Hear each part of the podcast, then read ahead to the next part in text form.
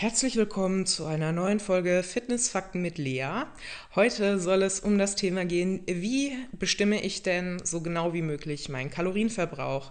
Denn das ist, wie gesagt, für alle relevant und interessant, die entweder gezielt und effektiv abnehmen möchten, die sich einen generellen Blick über ihren Verbrauch verschaffen möchten oder auch für Leute, die zunehmen möchten. Denn wir haben eben auch einfach Menschen, die zu dünn sind oder sich als zu dünn, dünn empfinden, die gerne Muskeln aufbauen möchten. Und für diese Menschen ist es eben interessant, weil wir haben auch einfach diese Leute, die sagen, ich esse so viel, aber ich nehme einfach nicht zu, ja, dann isst du halt nicht ähm, so viel, wie du verbrauchst, beziehungsweise du isst nicht mehr, als du verbrauchst.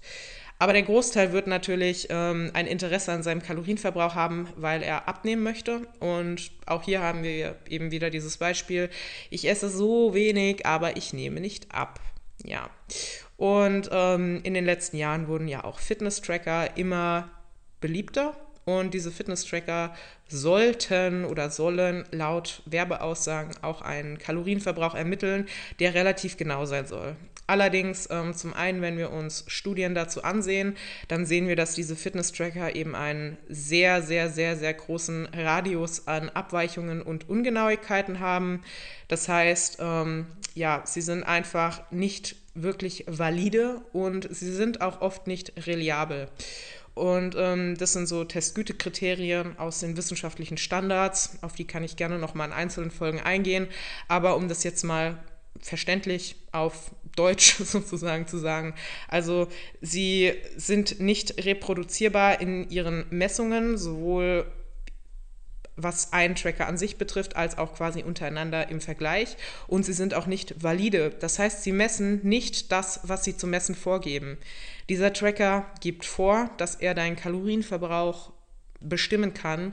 Das kann er aber nicht. Dieser Tracker, der arbeitet einfach mit einem Algorithmus, der quasi berechnet, was du denn verbrauchen könntest. Allerdings stellen wir eben fest, dass sowohl die Datenlage belegt, dass diese Abweichungen so, so, so groß sind, dass es einfach extrem von der Realität abweicht und wer von euch schon mal einen Tracker getragen hat oder vielleicht sogar mehrere Tracker über einen gewissen Zeitraum, wird festgestellt haben, okay, irgendwie weichen die Werte total voneinander ab.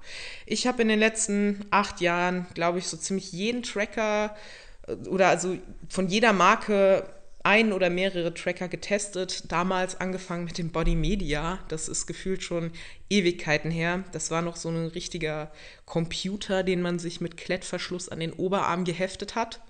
Und ähm, über Polaruhren, über Garmin, Fitbit, Apple Watches und so weiter und so fort. Und ich habe auch mehrere Tracker gleichzeitig getragen und dann quasi die Daten miteinander verglichen im Wochendurchschnitt ausgerechnet, wie welche Kalorien im Wochendurchschnitt zeigt mit Tracker A an und welche Kalorien im Wochendurchschnitt zeigt mit Tracker B an.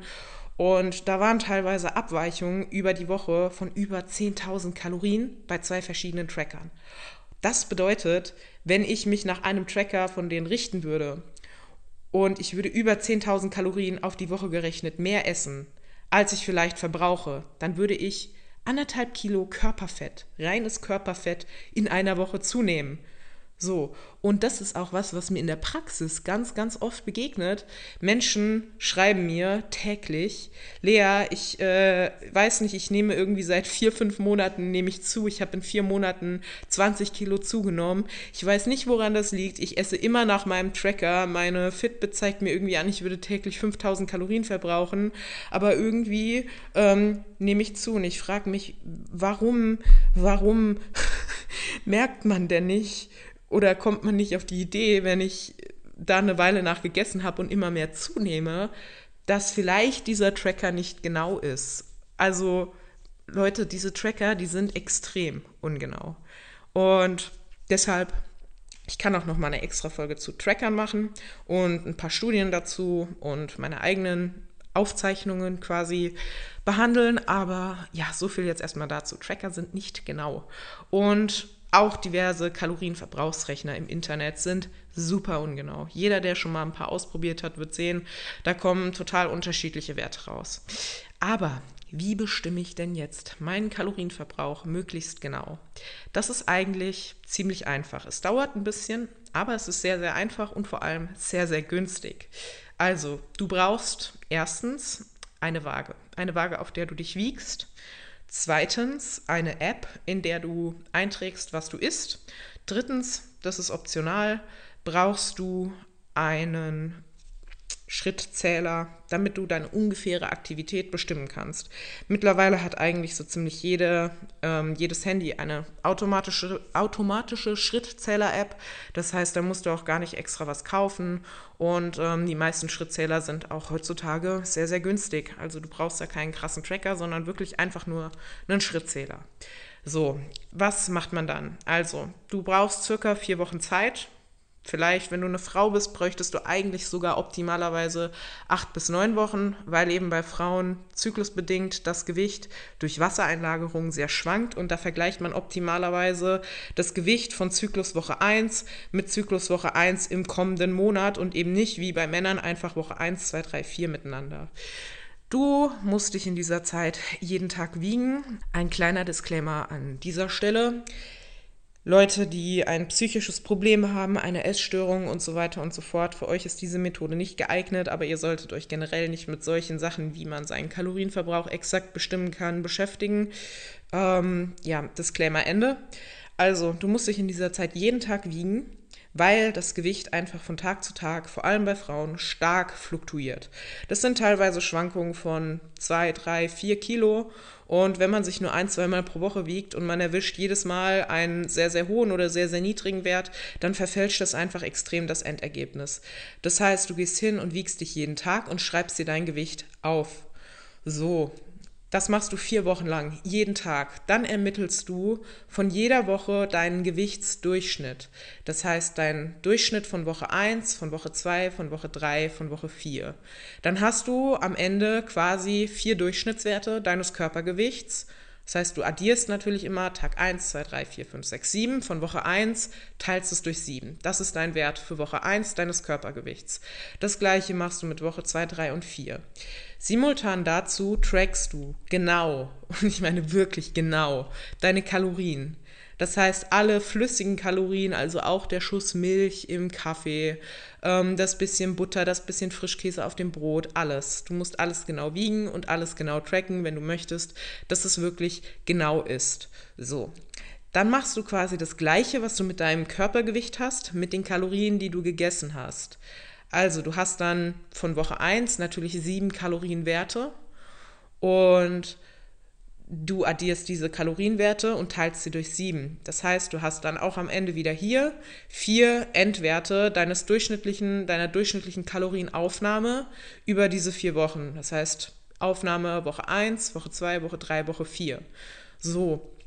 Und dann kannst du quasi miteinander abgleichen. Du schaust dir dein Gewicht an von diesen vier Wochen durchschnittlich, wie hat sich dein Gewicht entwickelt, bei welcher Kalorienmenge, die du durchschnittlich gegessen hast.